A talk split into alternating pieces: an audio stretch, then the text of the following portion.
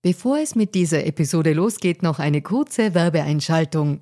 Wusstest du, dass Frauen in Österreich im Jahr 2024 immer noch 53 Tage gratis arbeiten? Wie finanziell unabhängig fühlen sich Frauen in Europa?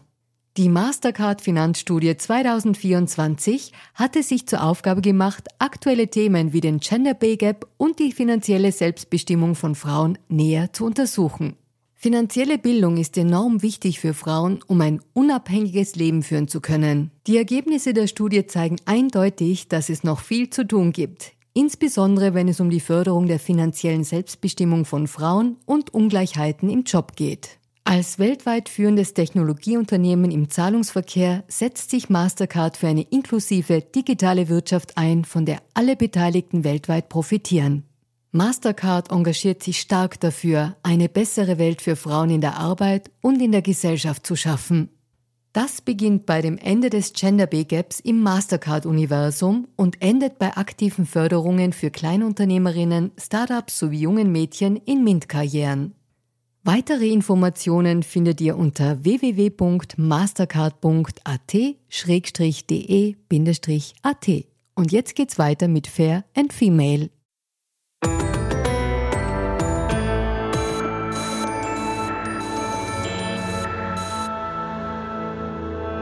Hallo ihr Lieben, herzlich willkommen bei Fair und Female, dem Gesellschaftspodcast der kleinen Zeitung.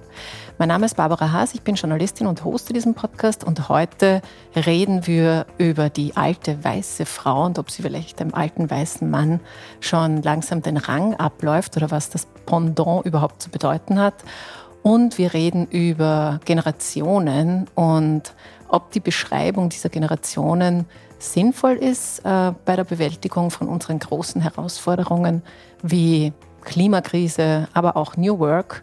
Und genau, darum geht es heute. Und ich freue mich sehr, das heute mit einem Mann besprechen zu dürfen, der äh, qua Alter quasi in die Millennial-Generation fällt mit seinen 30 Jahren, aber der sich quer durch alle Generationen quasi so durchforscht weil das auch sein Beruf ist. Ich freue mich sehr, dass er da ist. Zukunftsforscher, Kolumnist und Autor Tristan Hawks. Vielen, vielen Dank für die Einladung. Lieber Tristan, ich möchte mit der alten weißen Frau beginnen und ich habe das gelesen in deinem Buch Unsere fucking Zukunft. Und ich war tatsächlich überrascht. Ich dachte mir, ich habe äh, eigentlich schon viel über so Frauenstereotype schon gehört, aber du beschreibst da einen Archetypen namens Karen im amerikanischen und ich glaube, Becky heißt sie dann im Englischen. Aber der Vorname spielt gar nicht so die Rolle. Ich sage mal kurz, was sie denn ist. Sie ist eine spießige und veränderungsresistente Frau, meistens aus der Babyboomer-Generation. Sie ist selbstgerecht, laut und leicht bis hochgradig rassistisch. Und ich dachte ja, dass wir mit dem alten weißen Mann jetzt jemanden gefunden hätten, der sozusagen für das ungesunde Machtkonstrukt in unserer Gesellschaft steht gerät jetzt die alte weiße Frau auch ins Visier der jungen Generation? Also ich würde da mal mit Verlaub behaupten, dass die sehr, sehr wahrscheinlich so sind, weil sie von alten weißen Männern beeinflusst wurden. Das darf man vielleicht in dem Kontext nicht vergessen. Aber dieses Stereotyp, das sehen wir, das kommt gerade auch wieder, gerade in Amerika vor allem, wo jetzt auch viele so ja, konservative Staaten versuchen, jetzt ganz viel von der Uhr wieder zurückzurollen, wieder in die gute alte Zeit, ja, wo die weißen Frauen irgendwie dafür da sind, um Kinder zu zeugen und die christliche Familienwerte hochzuhalten, so jetzt mal ganz im Klischee gesprochen. Und davor gab es natürlich auch schon Grundausformungen und das waren eben diese Beckys und Karens, die dann immer mal online aufgefallen sind mit irgendwelchen Videos, wo sie äh, ja, Leute mit klar diversem Hintergrund einfach irgendwie in normalen Straßensituationen anfangen anzupöbeln, weil ihnen das irgendwie nicht passt. Ja.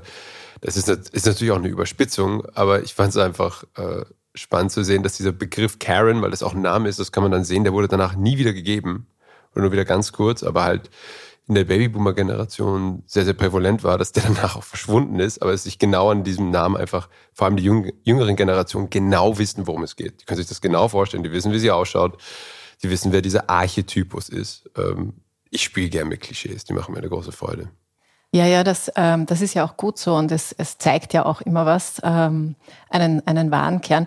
Was ich schon ganz interessant finde, ist, dass trotzdem, also da gibt es sogar Videos und so und, und ähm, sie ist klar erkennbar und trotzdem kriegt sie nicht so viel Fett ab wie der alte weiße Mann. Das mag wohl auch an der Häufigkeit liegen, weil ich dachte mir schon immer, dass eben der, der alte weiße Mann, alte, alle alten weißen Männer sind jetzt nicht, hoffentlich nicht beleidigt. Ich meine nicht alle, aber eben, das ist auch so ein Symbol mhm. für etwas geworden, dass es eben für dieses patriarchale System steht. Und was ich mir nur gedacht habe beim, beim Lesen ist, ob die Karens und Beckys eben nur dieses eine System zur Verfügung hatten. Also wenn man sozusagen was werden wollte, musste man ja in dem Ökosystem sich äh, zurechtfinden. Das hast du jetzt eh auch schon gemeint.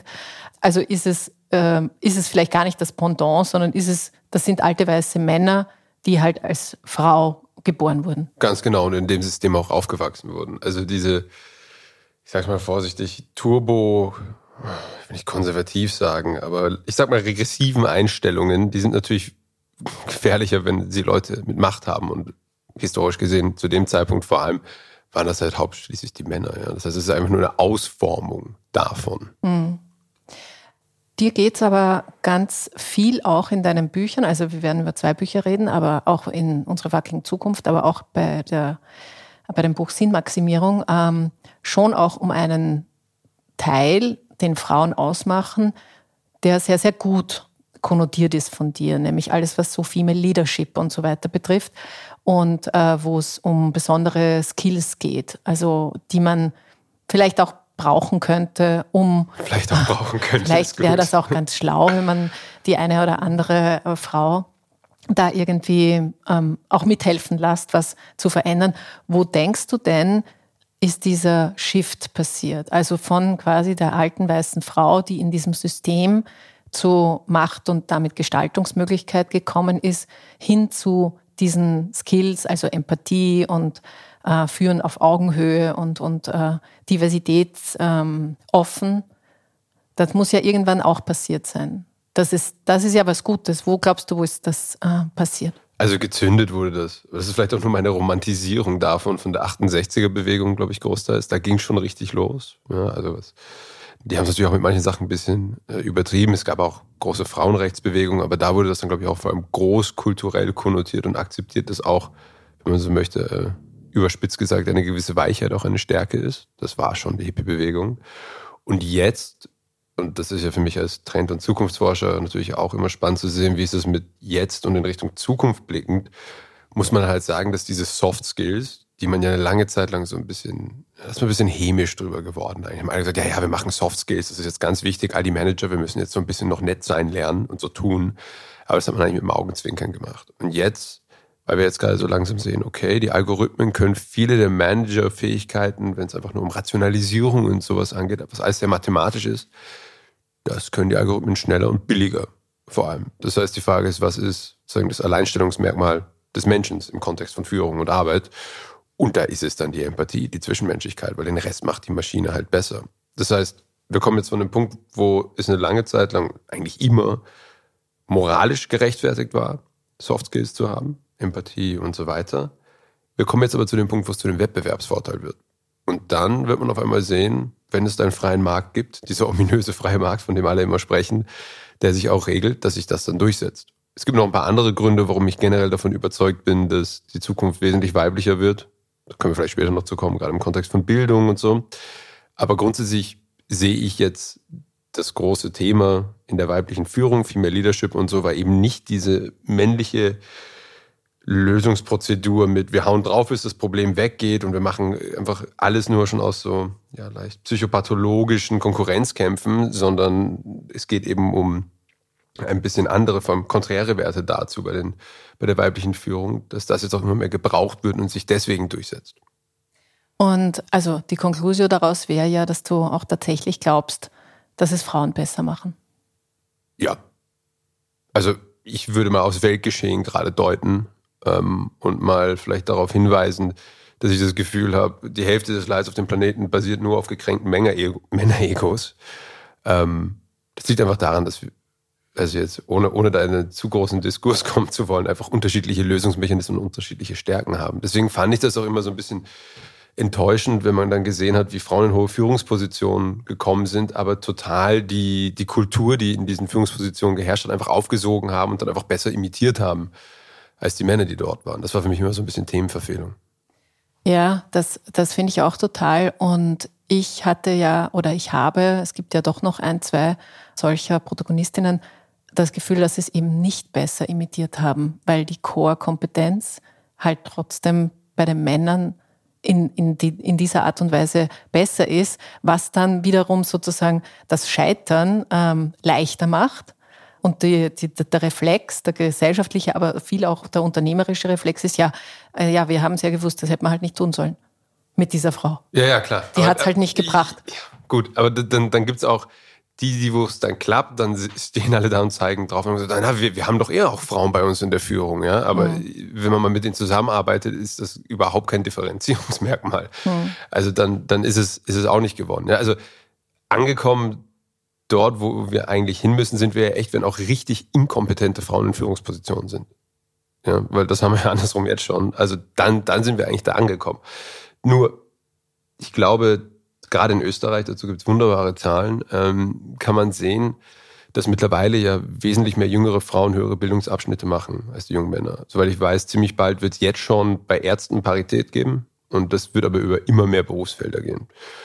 Und da muss man sagen, okay, wenn wir ein System haben, von dem wir uns zumindest einreden, dass es meritokratisch organisiert ist, wo wir Leute nach Kompetenzen in Führungspositionen haben und wir jetzt eine Generation haben, wo wesentlich mehr, teilweise je nach Feld 40, 45, glaube ich, das höchste Prozent an Frauen höhere Abschlüsse machen und die Männer nicht mehr, dann müssen wir davon ausgehen, dass in ein, zwei Generationen wir dann mehr Frauen in Führungspositionen haben. Sonst haben wir uns irgendwas vorgelogen. Sonst, sonst waren wir Männer ja gar nicht kompetenter. Ja? Das war ja immer so die Selbsterzählung. Ja, ich glaube, da kommen ein paar strukturelle Dinge auch noch dazu, warum dann Frauen sozusagen dieser ähm, vorgezeichnete Weg, was heißt es überhaupt Karriere zu machen, der ist halt schon noch ähm, sehr eindimensional angelegt bei uns und äh, sowas wie, keine Ahnung, Shared Leadership oder sowas, das ist ja, das ist noch so ein, so ein exotische Ausnahmesituation, gibt es dann vielleicht einmal in einem großen Unternehmen ähm, und daneben ist halt das ganze, der ganze Brocken Kehrarbeit und so weiter ist halt dann,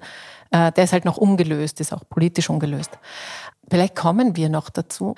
Ich würde nämlich gern auch die, die Generationen-Diskussion ein bisschen mit dir führen, die dich ja sehr umtreibt und die du auch sehr gut oder sehr genau aufschlüsselst. Und was ich mich gefragt habe, ja, also Generationen werden irgendwie so, je nach Jahrgängen äh, gehört man halt einer Generation an. Und so wie du ein Millennial bist, bin ich, ich bin so die Vergessene, ich bin nämlich X, ich bin älter als du. Mein herzliches Beileid. Ja, genau, ich bin, ich wurde leider, ich habe ganz starke Minderwertigkeitskomplexe, weil ich zwischen Boomern und euch äh, quasi zermahlen wurde.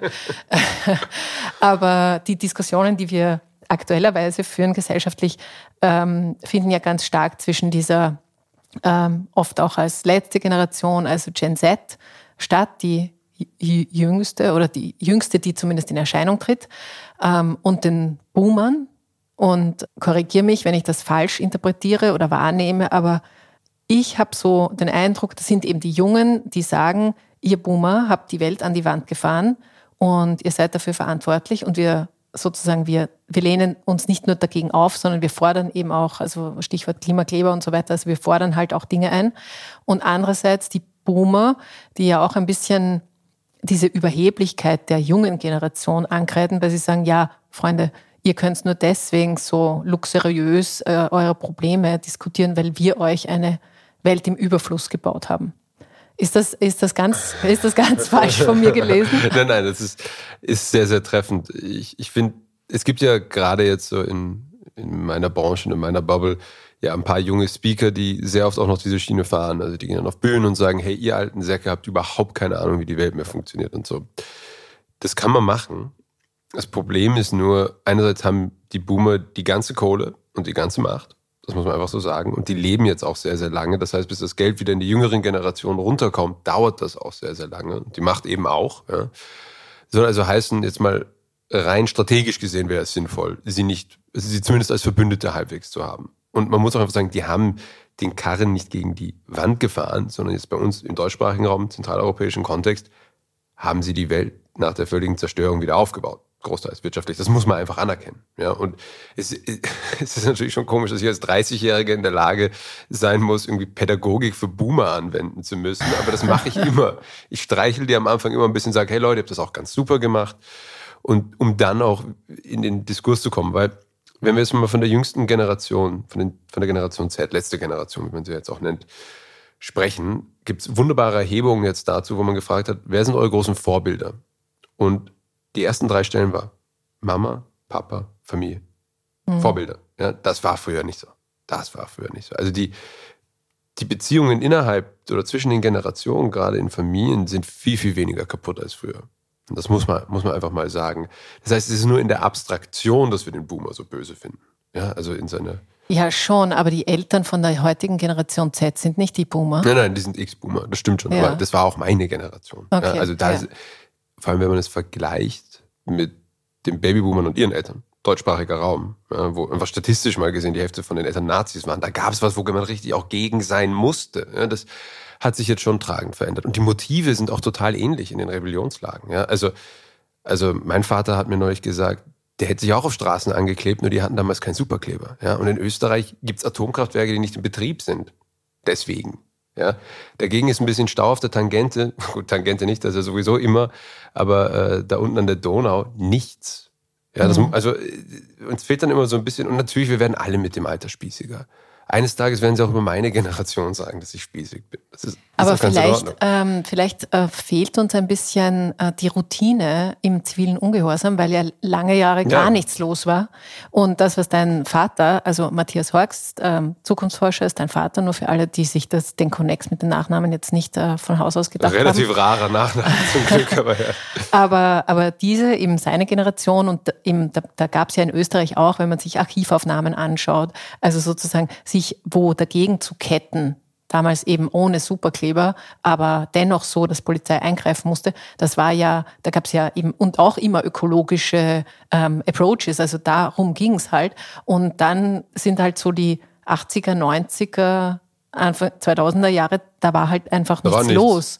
Und deswegen sind wir jetzt, glaube ich, auch geblättet, so gesellschaftlich, dass Menschen ihren Protest nicht nur in einer Online-Petition irgendwie ausdrücken, sondern dass die halt wirklich sich zur Verfügung stellen. Ja, aber in was für langweiligen Formen. Also das erste Buch habe ich ja auch über Rebellion geschrieben und dann gleich auch nochmal klar gemacht, was ist der Unterschied zwischen einer Revolution und einer Rebellion. Das wird ja oft vergessen und oft synonym gebraucht. Hey, da ist eine junge Generation, die protestiert gerade zum Beispiel in Deutschland vor allem 100 auf der Autobahn ja, oder Tempolimits. Ich, ich habe dazu nur immer gesagt, ey, wisst ihr eigentlich, wie gut Autos brennen?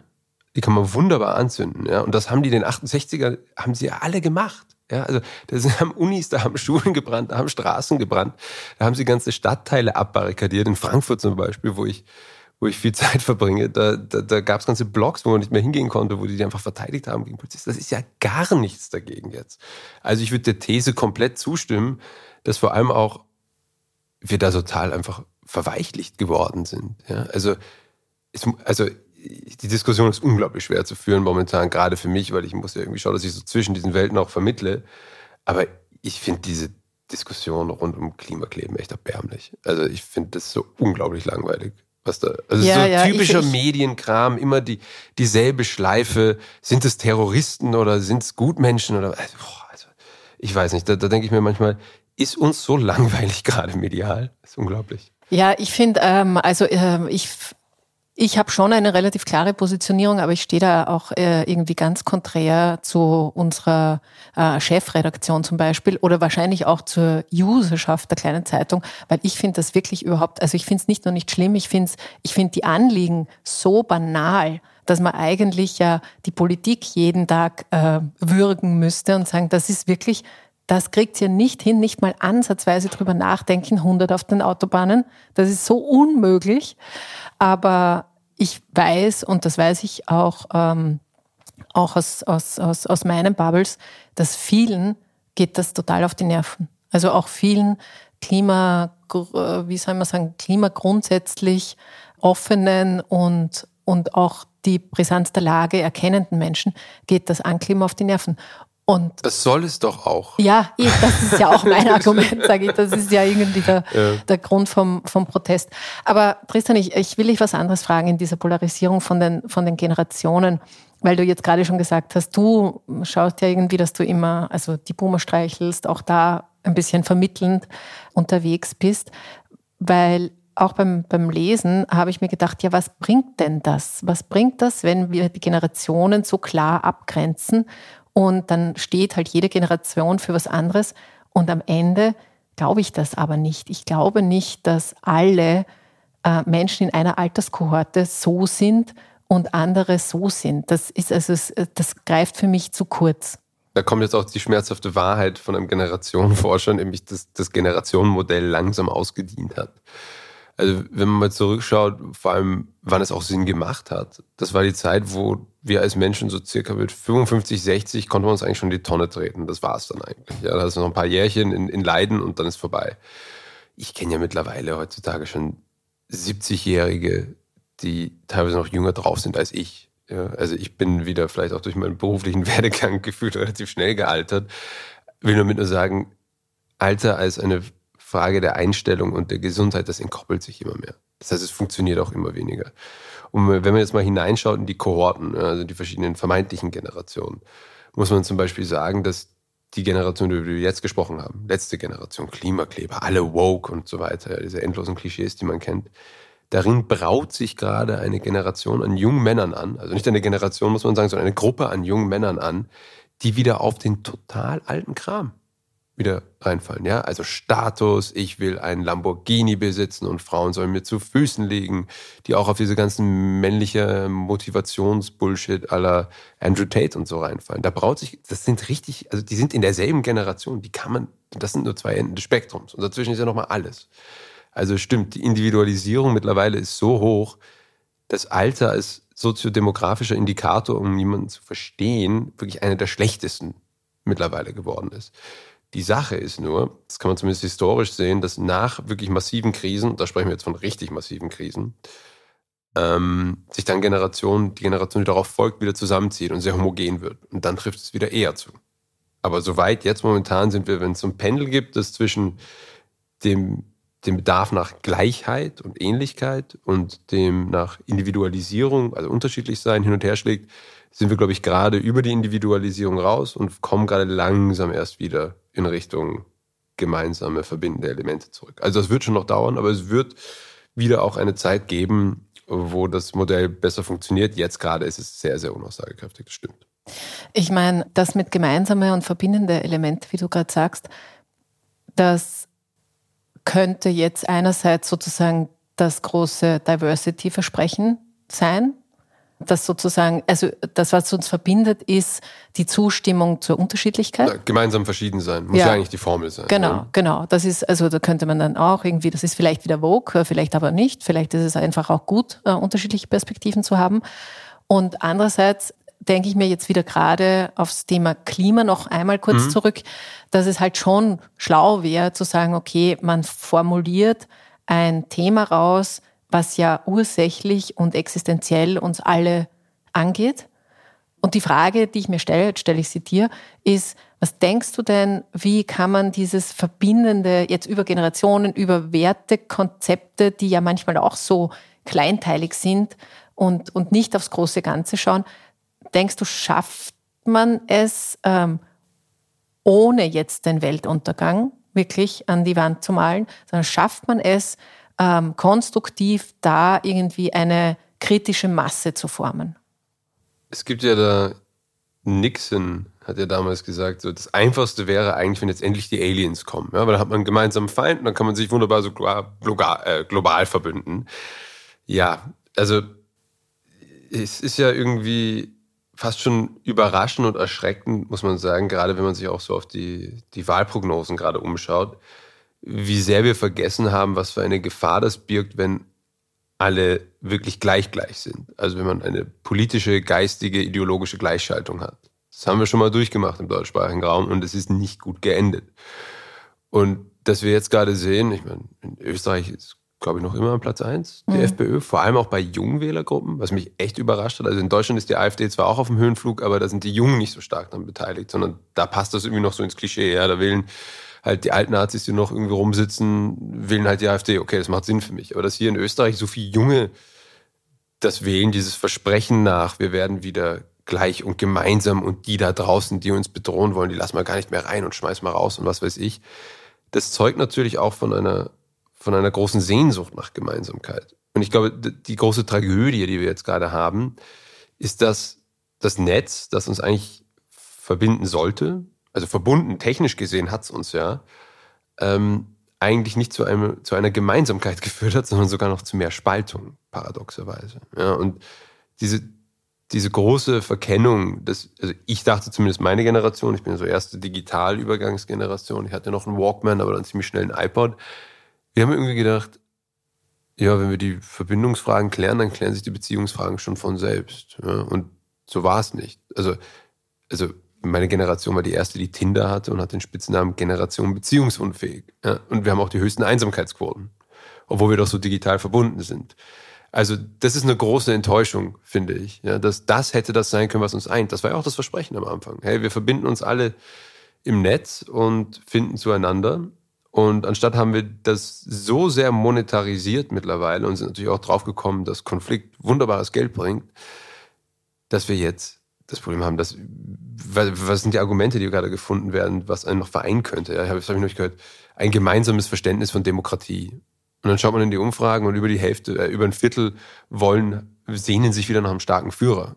Ja, also kann es das auch nicht sein. Also das ist echt eine, echt, echt eine Frage, die mir, die mir auch echt schwer fällt. Und deswegen war ich, ich sag's mal vorsichtig, eigentlich über die Pandemie damals ganz dankbar, weil da war kurz ein gemeinsamer Feind. Ein Virus ist ja auch irgendwie eine komische Form von Alien. Und auch wenn jetzt alle so hämisch und zynisch darüber herziehen, wie solidarisch wir doch am Anfang waren. Ne? Also mit dem Klatschen für Gesundheitspersonal und das Einkaufen für die alten Nachbarn und so weiter.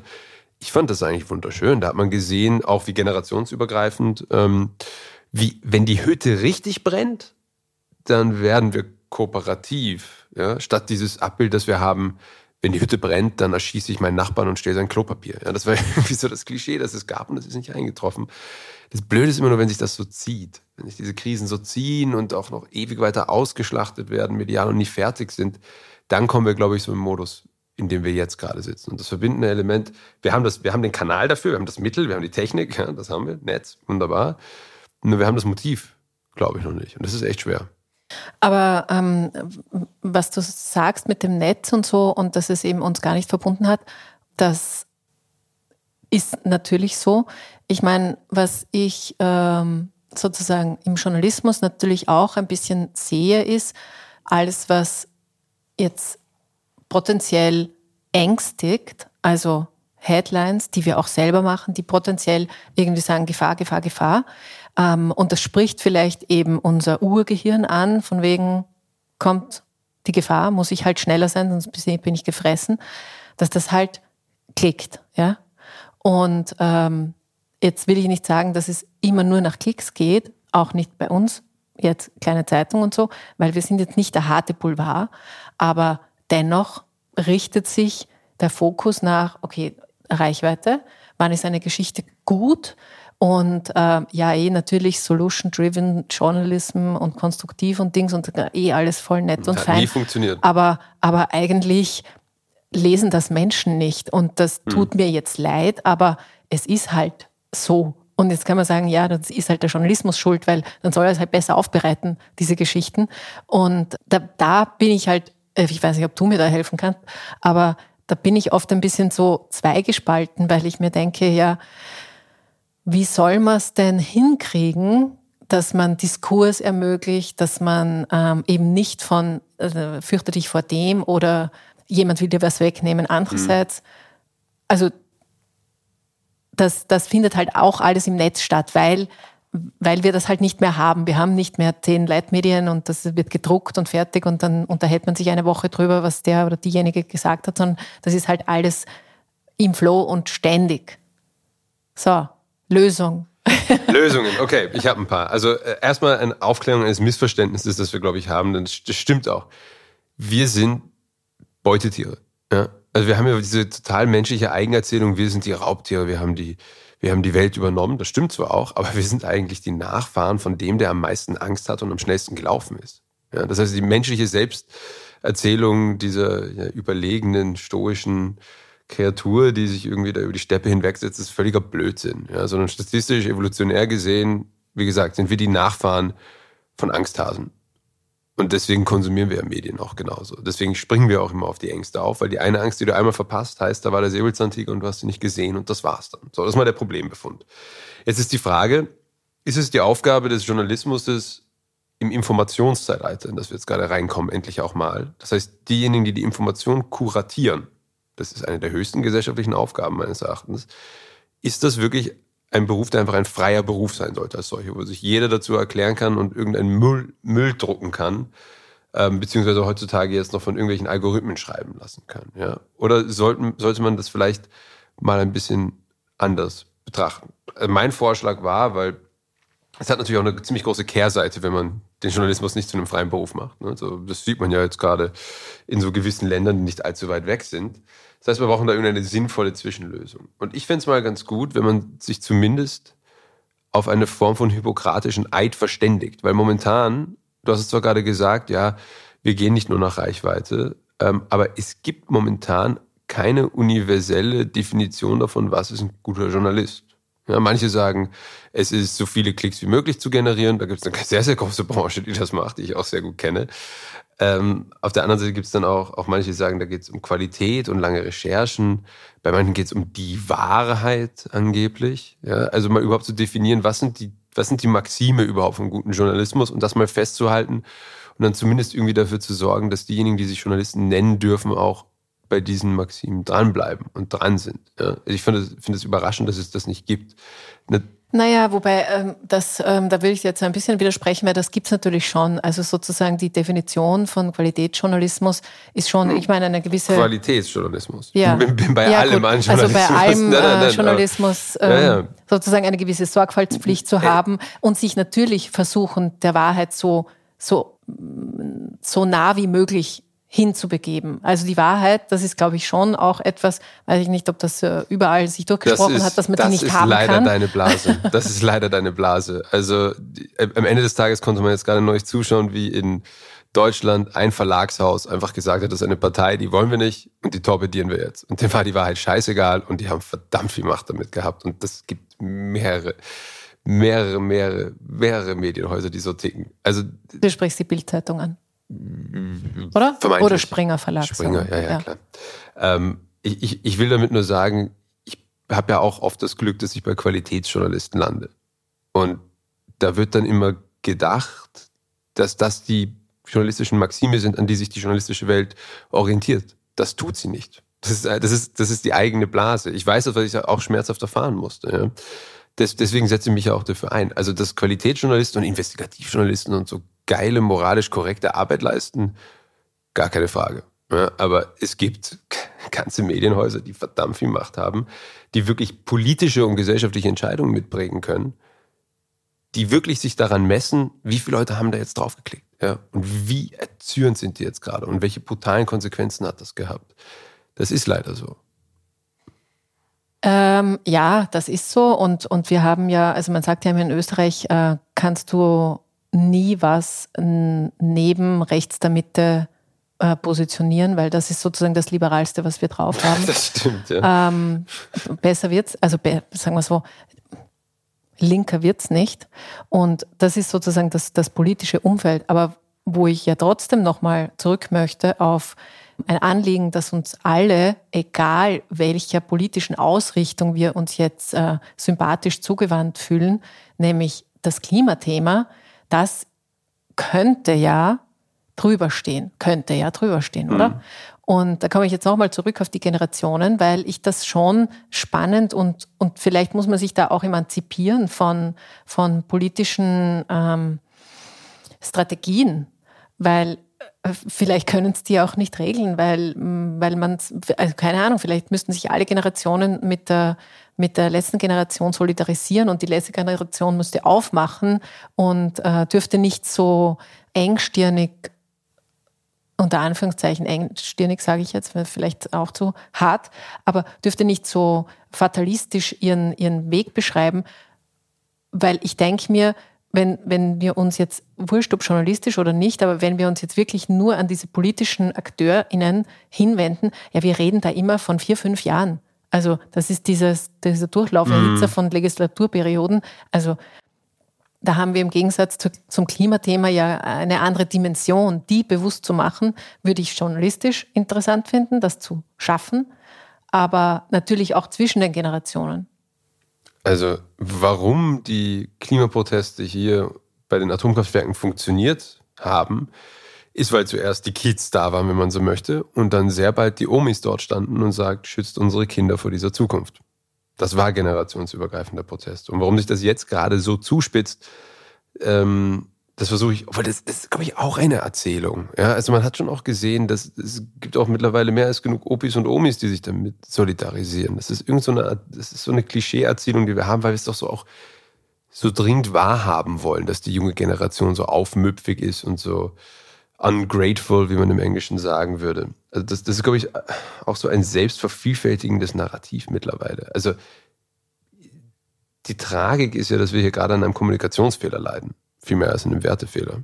Also das, ich habe noch keinen Boomer gefunden, außer vielleicht ein paar ganz wenige, die sagen, es ist mir völlig egal, lass die Erde abfackeln, sollen die nächsten Generationen nichts haben. Das gibt es eigentlich nicht. Ja, also wir diskutieren hier irgendwie an so ganz kleinen Beispielen, wie ob sollte man sich auf einer Autobahn festkleben dürfen oder nicht und verpassen eigentlich das Abbild, dass wir eigentlich als Gesellschaft doch mittlerweile alle ziemlich intelligent sind, ziemlich gebildet sind und wenn wir sinnvoll miteinander kommunizieren würden, eigentlich auch ziemlich oft dasselbe wollen. Ja, in dem Falle eine schöne, gute Erde. Und weil du es vorhin gesagt hast, mit links, rechts vergisst man auch, aber das ganze Klimathema ist eigentlich eine amerikanische konservative Erfindung. Das hat nichts mit links und liberal zu tun, sondern da hieß es damals, schützt unsere Parks. Wir wollen unsere Natur noch aufrechterhalten. Ja.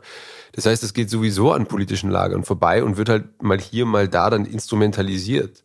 Also ich habe keinen Zweifel, dass die FPÖ eine wunderbar und die ÖVP auch eine wunderbar erfolgreiche, patriotische, ökologische Kampagne zum Thema Alpen starten könnte. Ja, Bergkühen und Almen und allem drum und dran. Ja, nur gibt es jetzt diese vermeintliche Se Wählersegregierung, die ja, glaube ich, eh nicht mehr wirklich funktioniert, wo man sagt, naja, also wenn die, wenn die Klima wichtig finden, dann können wir es vergessen, das ist verschwendete Zeit, sollen die, sollen die zu den Grünen gehen, da mit den paar Hanseln. Ja, also ich würde da völlig zustimmen, das ist eigentlich ein total übergreifendes Thema, aber in dieser politischen Zuspitzung jetzt momentan sagt man halt, okay, Klima ist halt, man hat eigentlich zwei Wahlen, wenn man Klima interessant findet. Entweder man geht zu den Grünen, da will man sich irgendwie selbst geißeln und es soll keiner mehr irgendwas haben dürfen.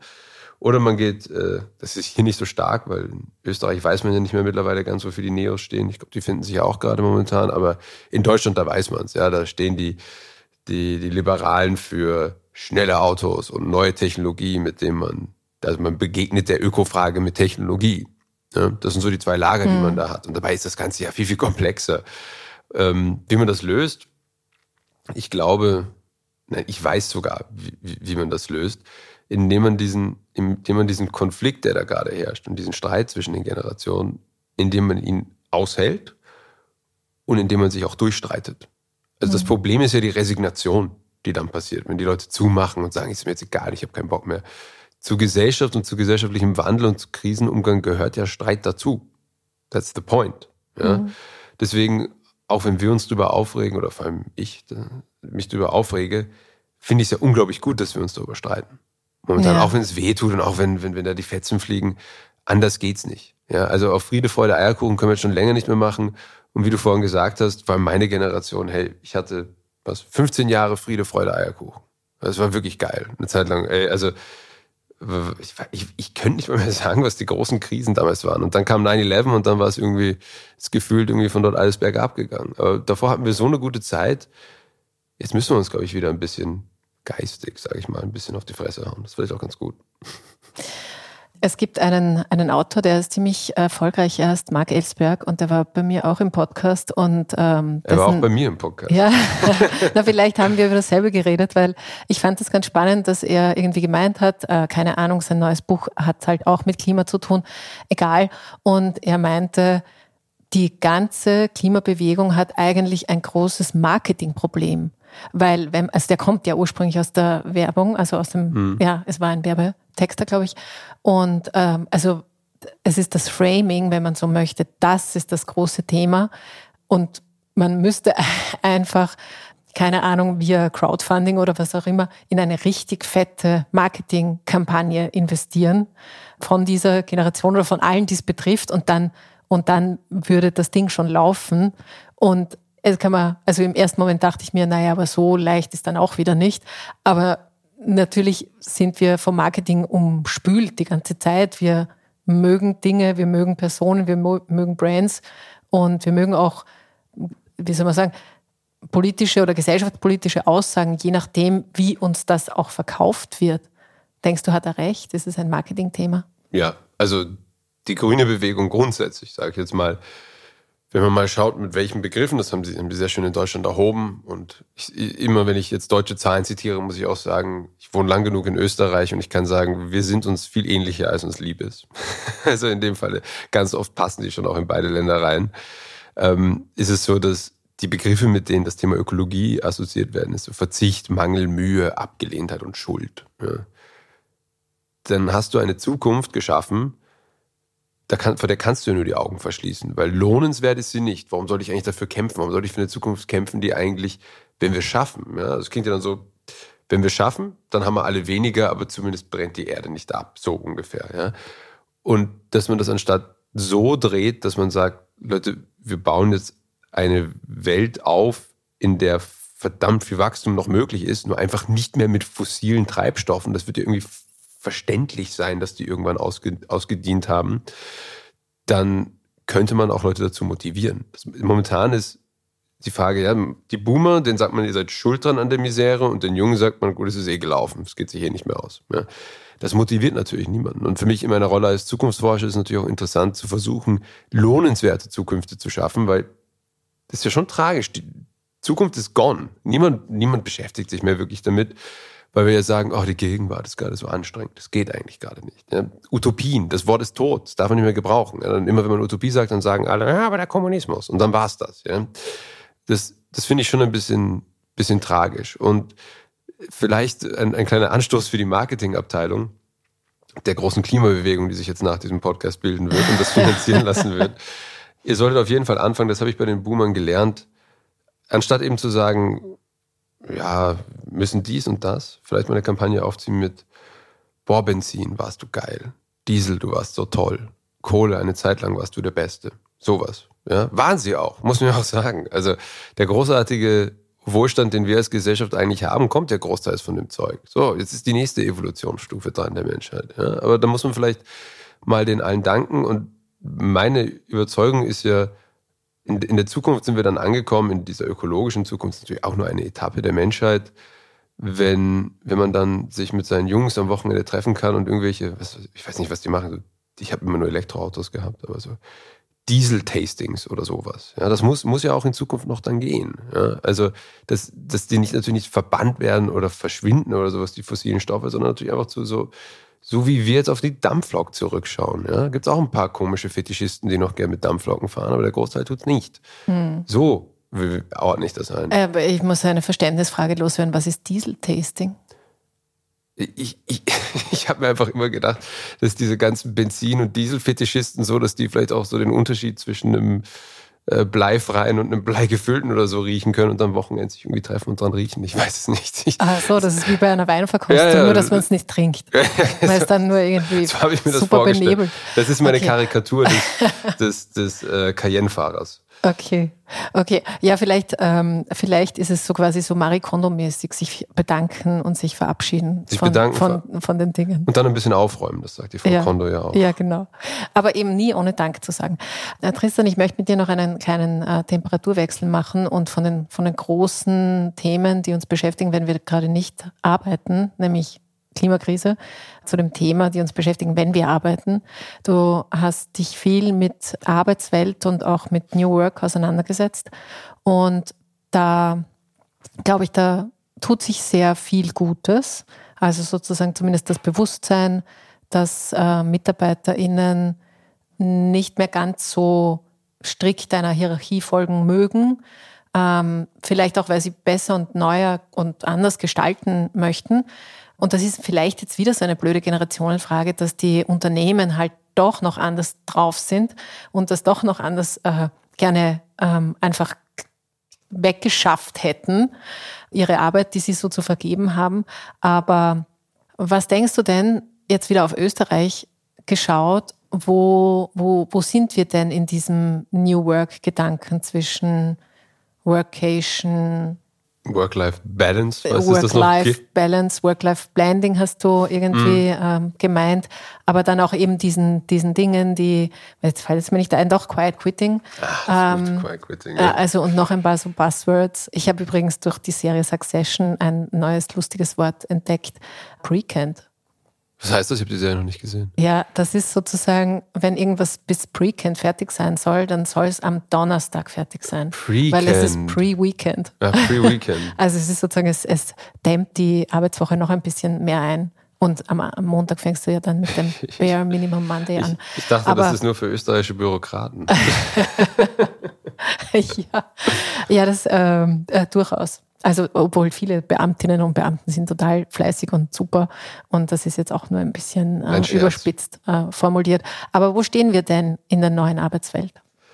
Also in Österreich muss man sagen, noch einen Ticken besser als in Deutschland, weil Österreich nicht ganz so industriegeprägt ist. Dafür auf der Kehrtseite, wenn man so möchte, hat man natürlich eine sehr, sehr große Branche hier, die sich damit sehr, sehr schwer tun. Das ist natürlich die ganze Tourismusbranche. Ne? Und jetzt natürlich nicht einfach mit diesen neuen Arbeitskonzepten grundsätzlich sind wir jetzt einfach gerade an dem Punkt, wo wir langsam merken, ein Arbeitsmodell für alle Branchen, das funktioniert halt nicht mehr.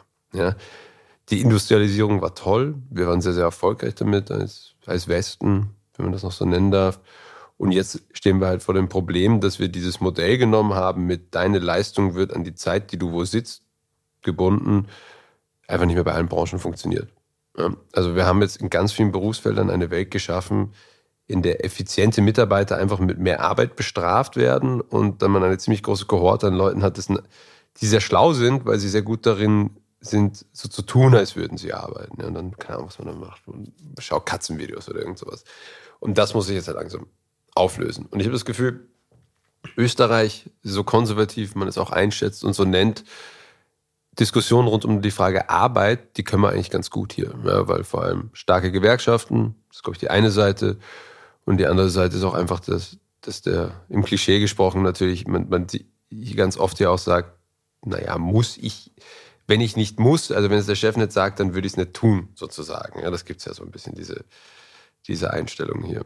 Und daraus ergibt sich aber eine sehr, sehr gute Diskussion rund um das Thema eigentlich. Also ich bin ja viel zwischen Deutschland und Österreich und ich habe mein Gefühl, hier ist man da wesentlich weiter als in Deutschland, wo man sagt, ach, wenn wir jetzt vier Tage Woche, dann können wir eigentlich Deutschland einpacken und irgendwie und das war's dann. Hier nehme ich das nicht so wahr. Also besser als die österreichische Selbsterzählung ist, aber man darf ja nicht vergessen, der österreichische Charakter zeichnet sich auch dadurch aus, dass man eigentlich gar nicht so schlecht dabei ist, aber sehr, sehr gerne sehr schlecht redet. Ja, ja. Äh, du wohnst in Wien, ich auch. Wir wissen, dass das äh, Kulturgut ist. Aber weil du sagst, die Vier-Tage-Woche und der Tourismus, jetzt zum Beispiel, da gibt's, also es ist natürlich flächendeckend keine Rede davon, aber es gibt tatsächlich in einigen Tourismusregionen, wie in Salzburg, glaube ich, schon so Pilotprojekte, wo man das ausprobiert hat, weil man ja andererseits eben keine Menschen mehr gewinnen kann, die dann diesen Job auch machen. Und jetzt ohne MitarbeiterInnen wird es halt äh, auch nicht gehen auf der Skihütte oder eben auf der Almhütte oder wo auch immer. Und das äh, finde ich schön, diesen, diesen Befund, den du da hast, dass es in Österreich zumindest in der Diskussion schon, schon verfängt. Und äh, das ist ja immer irgendwie so der erste Schritt, um was zu verändern, oder? Ja, also der Sepp Schellhorn zum Beispiel, der macht das ja auch schon im Salzburger Land da, hat mir davon auch schon erzählt.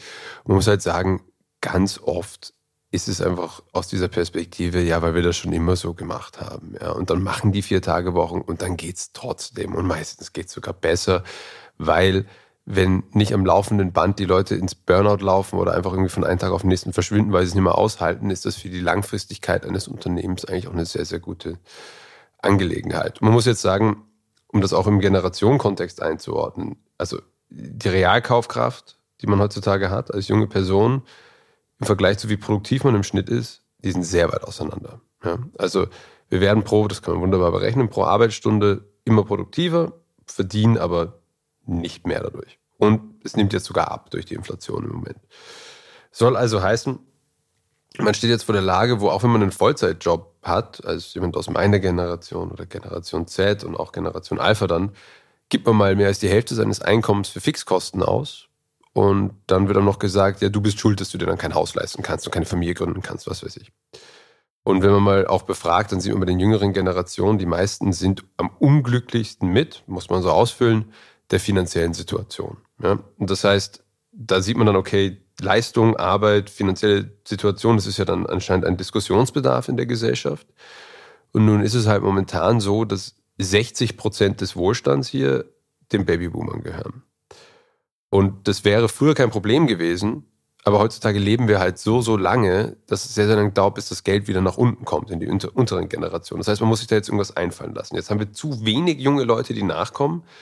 Die Babyboomer gehen in Pension. Ja?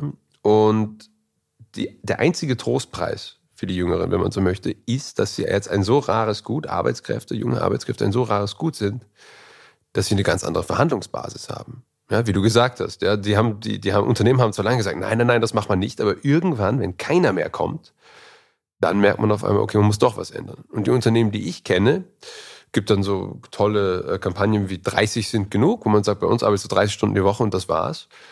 Und dann spricht sich auf einmal rum, dass diese Unternehmen pro Bewerbungsstelle 100 Bewerber kriegen.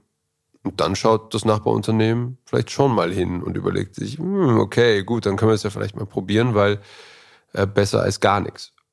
Und so sieht man, siehe da, die Verhandlungsbasis der jüngeren Generation bringt dazu, dass sich in der Arbeitswelt auch wirklich was bewegt. Mhm. Und davon bin ich felsenfest überzeugt, dass sich das auch durchsetzen wird. Ja. Ich habe ja auch hier für die, wie heißt das, die, die GPA, der Gewerkschaftsverbund hier, für die einen Vortrag gemacht und dann mit denen diskutiert. Und meinem Gefühl nach ist das eigentlich schon gelaufen. Jetzt ist es nur noch eine Formalie und man muss halt schauen, wie, wie lange können jetzt die, die, die Volksparteien noch irgendwie mit, mit der Sorge um den wirtschaftlich-gesellschaftlichen Verfall damit noch Politik machen, bevor man merkt, okay, das zieht jetzt nicht mehr das Thema und dann ist es durch. So würde ich das jetzt mal einschätzen. Hm.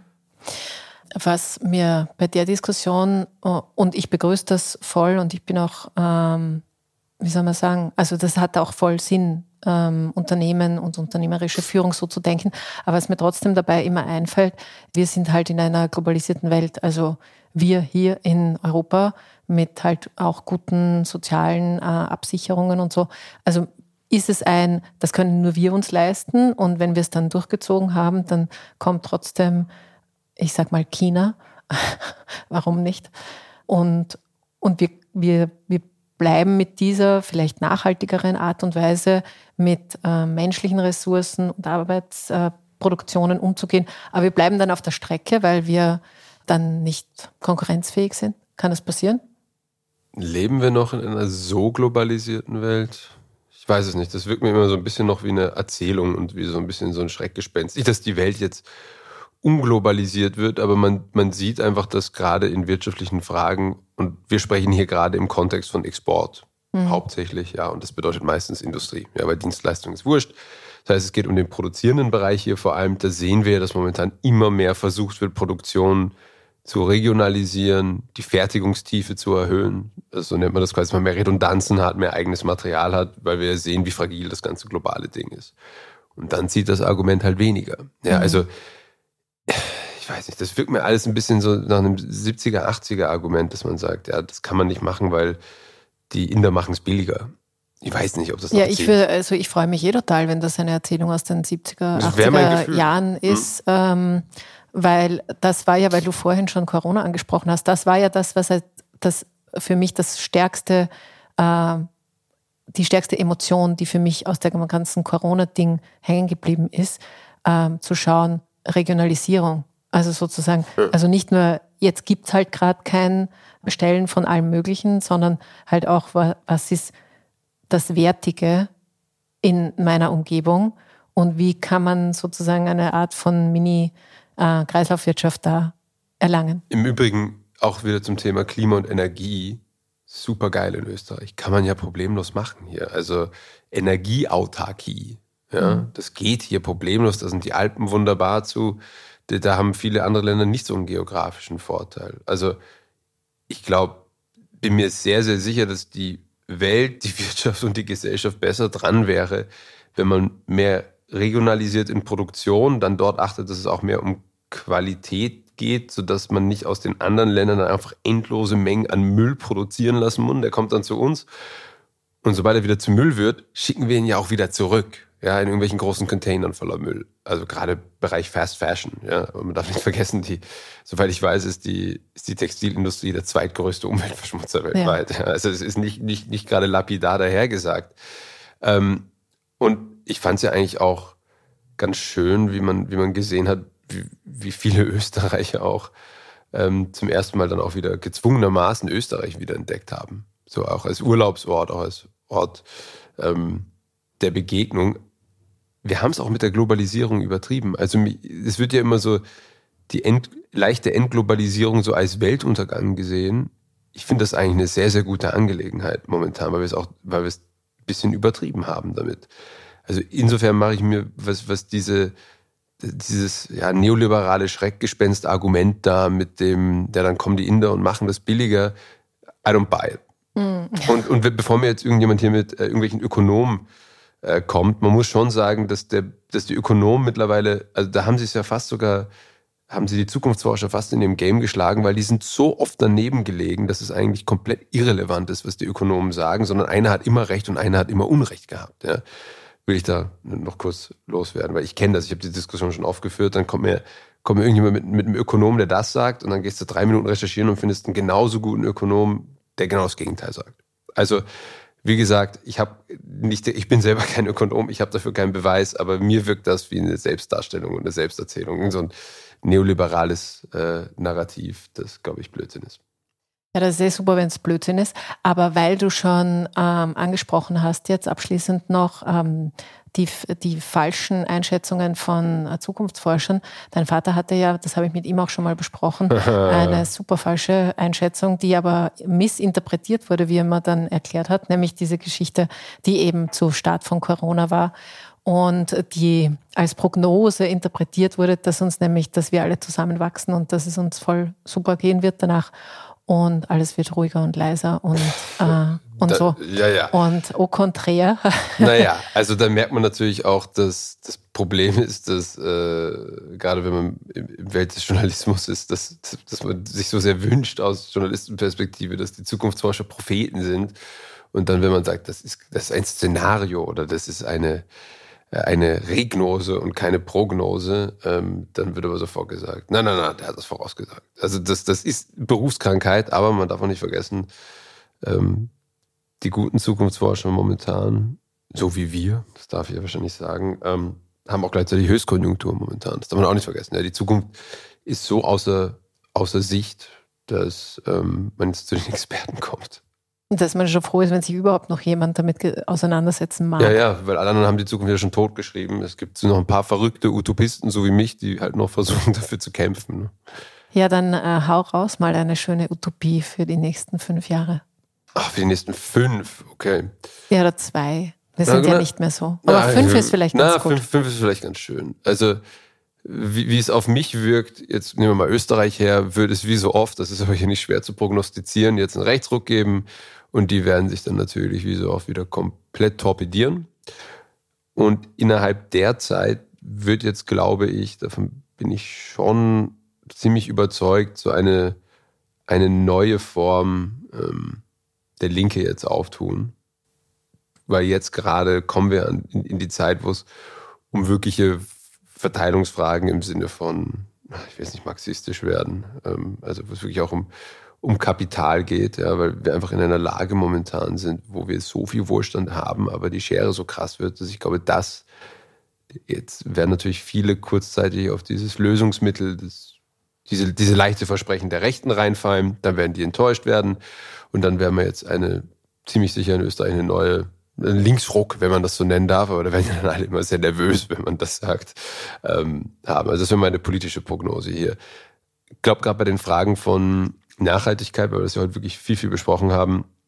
Und man sehen, in fünf, in fünf Jahren wird der, wird der richtige, vielleicht sogar noch knapp davor, richtige Tipping Point in Richtung nachhaltige Energieproduktion sein. Also es bahnt sich ja jetzt schon langsam an, spürt man es langsam. Also jetzt gibt es sogar ernsthafte Banken und ernsthafte Investoren, die jetzt langsam sehen, uh, okay, damit kann man doch, glaube ich, richtig Kohle machen. Ja, und das wird, glaube ich, noch ziemlich, ziemlich ansteigen, also die ganze nachhaltige Energieproduktion. Elektroautos, gut, ist ja eigentlich jetzt auch schon durch, muss man sagen, gefühlt. Also das wird jetzt auch noch da weitergehen. Fünf Jahren, nee, da, da Aber das, was, weil wir es auch stark ähm, jetzt besprochen haben, wie werden wir uns als Gesellschaft gemeinsam verhalten? In fünf Jahren, hm. Ja, also, auch weil du es ja vorhin gesagt hattest, es wird, glaube ich, auch, also ich möchte noch mal daran erinnern, dass während, während es richtig Hashtag war, während Covid am Anfang, ja, also es nicht wussten, da ist die Gesellschaft unglaublich zusammengewachsen. Da waren die Rechten auf einmal sowas von out, ja, ganz am Anfang, ja, darf man nicht vergessen. Habe ich auch damals gesagt, ja, glaube ich dem ORF sogar, dass, ähm, also dass, dass jetzt gerade, während, während es dampft, wenn man so möchte, ähm, dass, dass da die kein Argument haben. Ja. Und da sind auch alle auf einmal weg von den Trash-Medien gelaufen hin zu den Qualitätsmedien. Wir, das haben wir ja gemerkt, instinktiv wissen wir es ja alle. Ja. Vielleicht erzürnen wir und ergeilen wir uns auch manchmal einfach nur an den, an den Konflikten, die es da draußen so gibt und die auch natürlich deswegen geschürt werden. Also ich möchte nur noch, möchte das nur festhalten, da gab es schon eine hohe Solidarisierung und wie es jetzt weitergeht, klar, das ist jetzt wieder zerbröselt, keine Frage. Wie es jetzt da weitergeht, ich habe langsam das Gefühl, man merkt auch, dass es gerade auf EU-Rechtsebene da weitergeht und auch der, der ganze Zusammenfall von Twitter jetzt langsam, den man ja so wunderschön beobachten kann. Also es ist ja wirklich, da, da bin ich auch wirklich dankbar dafür, dass man jetzt wirklich sehen kann, was, was passiert, wenn man, wenn man jetzt auf alles an Reglementierung im Netz pfeift und einfach sagt, fuck it, let's see what happens. Ja, dann, dann sieht man das jetzt gerade. Ich glaube, in, in fünf Jahren oder so werden dann die ersten sinnvollen Digitalgesetze auch dazu kommen, die jetzt nicht nur dazu da sind, um Konsumenten zu schützen, das machen wir so langsam, sondern wirklich auch Gesetze etablieren, die, die diese Spaltung mal anfangen zu revidieren. Und ich glaube, wenn man das hinkriegt, ich glaube nicht, dass die Menschen auf einmal asozialer geworden sind, oder? Ist das, ich verstehe nicht, ist das gerade die Überzeugung, dass, dass wir einfach grundsätzlich als Menschheit immer schlimmer werden und immer asozialer zueinander? Oder ist es einfach nur, dass wir einfach jetzt gerade mit einem, mit einer, also historisch gesehen zumindest, mit einer sehr neuen Kommunikationstechnologie konfrontiert wurden, es damit jetzt übertrieben haben und jetzt danach regulieren werden, dass es funktioniert. Also ich glaube, in den nächsten fünf Jahren werden wir neue Digitalgesetze haben, die auch wesentlich weitergehen als das, was wir jetzt gerade sehen. Nicht mit, ich muss da draufklicken, dass ich die Cookies akzeptiere. Also das ist ja, ist ja jetzt wirklich, das ist ja Augenauswischerei, sondern wirklich an richtige, die werden noch global sein müssen, äh, Digitalgesetze kommen, weil ich gehe mal fix davon aus, dass in den nächsten fünf Jahren irgendwas AI-mäßiges ziemlich schief gehen wird. Und es ist halt so. Wir leider, wir machen das. Wir warten, bis es, bis wir die Erde fast zerbombt haben und dann holen wir uns die, die Regulierung, die es auch besser machen. Ja, siehe Kalter Krieg, UN, NATO und so weiter. Wir sind ja nicht, wir sind ja nicht unlernensfähig als globale Gesellschaft. Wir sind nur ein bisschen langsam, ja, aber wir sind nicht unlernensfähig. Ja. Und wenn es eine Sache gibt, die wir gesehen haben, wenn es dann schief geht, dann machen wir es danach schon auch besser. Und jetzt gerade geht es mit der Kommunikation schief. Das bestreite ich nicht. Das heißt aber auch, dass wir es danach irgendwann besser machen werden. Ja, so viel, also so viel Optimismus und von mir aus auch Naivität muss man auch gegenüber der Menschheit haben, weil sonst, sonst ist es ja echt nur vergeudete Zeit. Mhm. Na, das, ähm, das wollen wir ja nicht annehmen.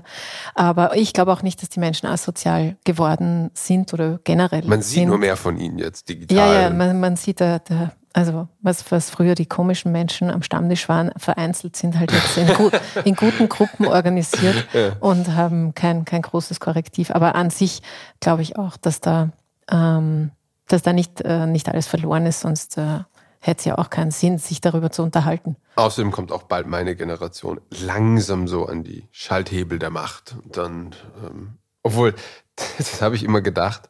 Und dann hat Österreich wirklich mal gezeigt, dass nur junge Leute in ein System zu packen, das von, sagen wir es mal vorsichtig, Alten geschaffen wurde ähm, in der Politik, das macht keinen Unterschied. ja, den kleinen Zeitenhieb nehmen wir auch noch äh, gerne mit. Lieber Tristan, vielen Dank äh, fürs Dasein und für deine Einschätzungen. Ich sage jetzt nicht Prognosen, weil das darf ich nicht, aber ich fand es ganz spannend, über Zusammenhänge gesellschaftlicher Ordnung zu, zu sprechen. Dankeschön.